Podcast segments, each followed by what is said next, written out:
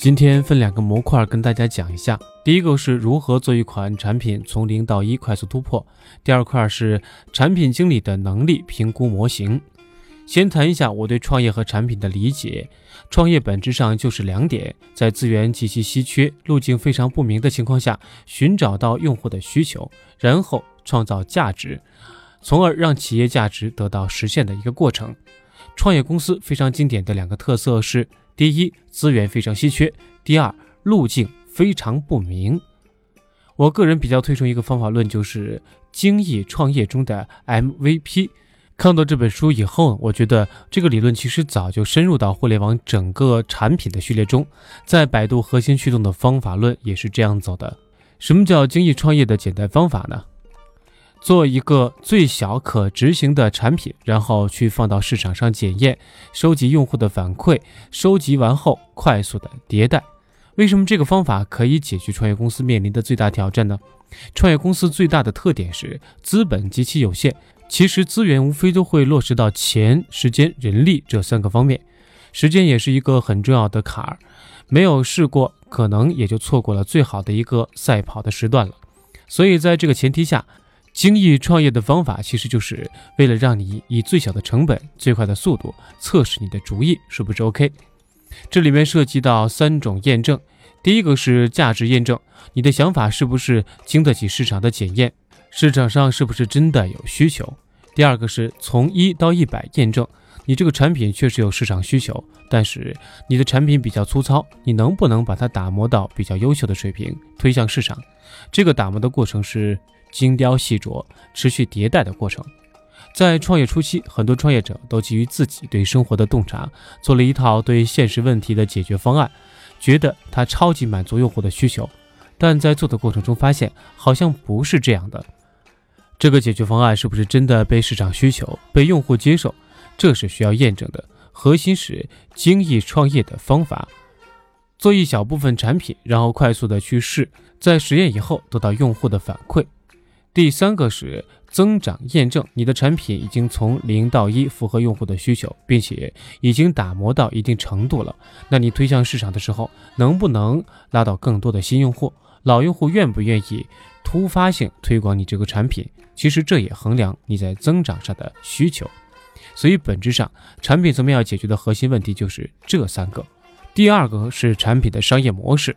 首先讲一个概念，什么叫平均利润和超额利润？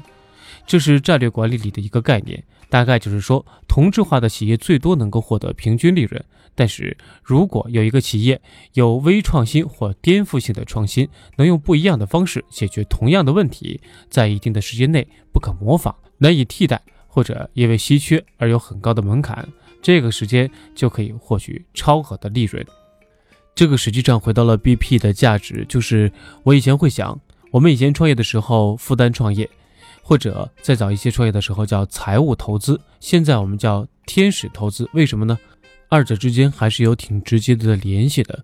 以前我们做财务投资，大家叫做生意，不叫做创业。什么叫做生意呢？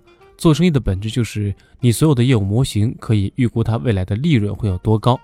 比如开一家餐馆，它的创新是非常微量的，而开一家餐馆的利润是有统计的，一定在这个区间内。这就是一笔财务投资，虽然有风险，但是风险已经被锁定，然后还有收益，收益也是被锁定的。做的最好，也就是在这个区间的高手；做的差，就是亏本。这是一样的东西，所以叫做财务投资。回过头来看商业模式，商业模式其实本质是赚钱。做商业产品的，一定让客户赚钱，你才能赚钱，这是长期来看的。但是客户挣钱和你挣钱之间是可以博弈的，到底你们怎么分配呢？这就涉及一个定价的问题。如果不能让客户在你的平台上挣钱，你就失去了做生意的根本。在这样的局里面是可以不断的博弈的。回归到商业模式，回归到 to B 的产品里，本身有一个最大的假设，就是大家都是很理性的。我们早期跟企业合作，包括现在跟商户合作，真的就是理性的算一笔很明白的账。算得过来，我跟你合作；算不过来，实验一段时间就分手，就是这么理性的。说一下典型的商业模式，就是付费模式。互联网有三种比较经典、比较传统的模式。第一种向 B 端收费，典型的就是百度搜索引擎，我们向商户收费，这个流量是可以变现的。企业有宣传的需求的时候，基本上是三赢的状态。第二种是向用户收费，比较好理解的模式就是游戏，你这个产品给你的用户，我们直接向他收费。现在视频网站也有这种趋势，类似的很多。第三种是交易平台抽佣。然后给大家分享最后一个点，就是产品经理能力评估的模型。怎么招一个好的产品经理呢？讲什么是好的经理之前，还得把尺跟大家讲一讲。百度有个比较好玩的景象，百度有一个 P 序列的竞争体系，这个体系已经成立了八九年了，其实已经成为一个尺度。要衡量质量的时候，一定要要把尺。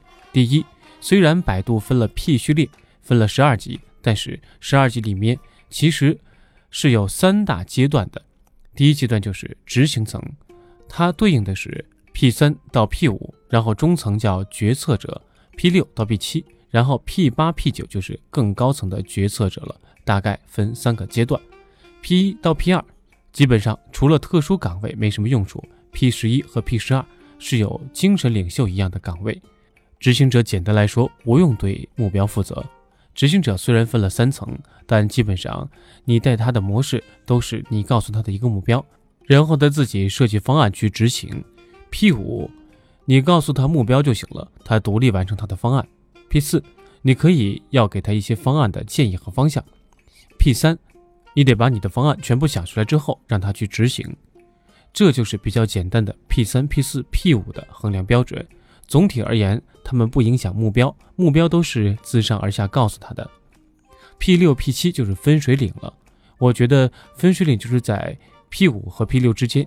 P 六要做的核心就是影响目标，他需要考虑：第一，做什么，不做什么；第二，先做什么，后做什么。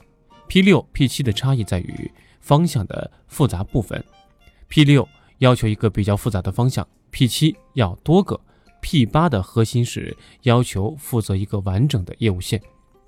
这个就是我们的一个尺子，清楚了之后，事情就比较好办了。想招什么样的人，对着尺子来招，然后。再说一下背后对应的能力模型。简单来说，我把它归结成为：说沟通，做执行，想思考，最后去判断。沟通上其实是分层的，比较简单的沟通层次是表达非常清晰，条理很清楚。真正能沟通的，在我看来是说服别人。大家对产品经理的定位可能不同公司定位不一样，但是在百度产品经理的定位是做小 CEO。就是你没有 CEO 的权利，但是你有 CEO 的职责。这事儿出了错，最终负责的一定找到你头上。所以你是要 hold 得住其他人的，需要 hold 住的人特别多。在百度的体系内，上下游加起来，包括销售、市场、客服、上游的研发、测试、UE、交互，这里面算起来起码七八个部门一定要有的。如果你是跨产品线的合作，要跟多个产品线合作。所以，其实百度做一个项目，你的沟通能力要非常重要。当你们信息或者你的观点不一致的时候，你们怎么达成一致？这是沟通的高层次了。第二个，执行，其实执行在大公司里反而是比较重要的一个点，就是可能大家条件都相同，但是就是有的团队做不出来，有的团队做得出来。执行是最后体现结果的很重要的目标，所以执行就看结果就好了。第三个思考，这个时候也是分层次的。我带人特别有体验，从刚刚进来的小朋友到最后思维模式上比较大的几个阶段。开始的时候是具象的，他会给你讲个故事。在我们做需求判断的时候非常发愁，因为我们需要抽象的东西、抽象的规则。你讲了这个故事，这个故事可能影响一个客户，所以这个时候你需要抽象能力，把问题抽象出来。第四个判断。再往下走，既然把一个问题抽象成一个类别的问题，你就通过这个点去看有没有结构化的思维，在这个结构化里面可能有哪些问题。最简单的一个故事就是，我们用结构化的分类把我们的用户分了层，这个层次有很多模式，可能按照行业，有的按照客户的贡献，有的把客户分了层，分层以后。去分析用户满足程度和客户的重要性，然后再去看我们的短板在哪里，需要解决客户什么样的问题。再往上结构化，结构化其实是一种全面性的体现，再往上就是深度的了。这个我们可以把它叫做全局观。你既能看到全面，又能看到深度的东西，你能不能汇总起来，摸索这个业务的观点？这个其实就是你的思维能力，你的认识已经达到了一个阶段，这个时候不断的锻炼自己。所以这也是我为什么说这个的原因。找产品经理的时候，也可以从四个维度去判断。其实判断跟思考相连，这里面一个最大的区别，其实。有一些特别牛的人，这种人在网易特别容易见到。他们感性判断、直觉性很强，但是他们判断力很准。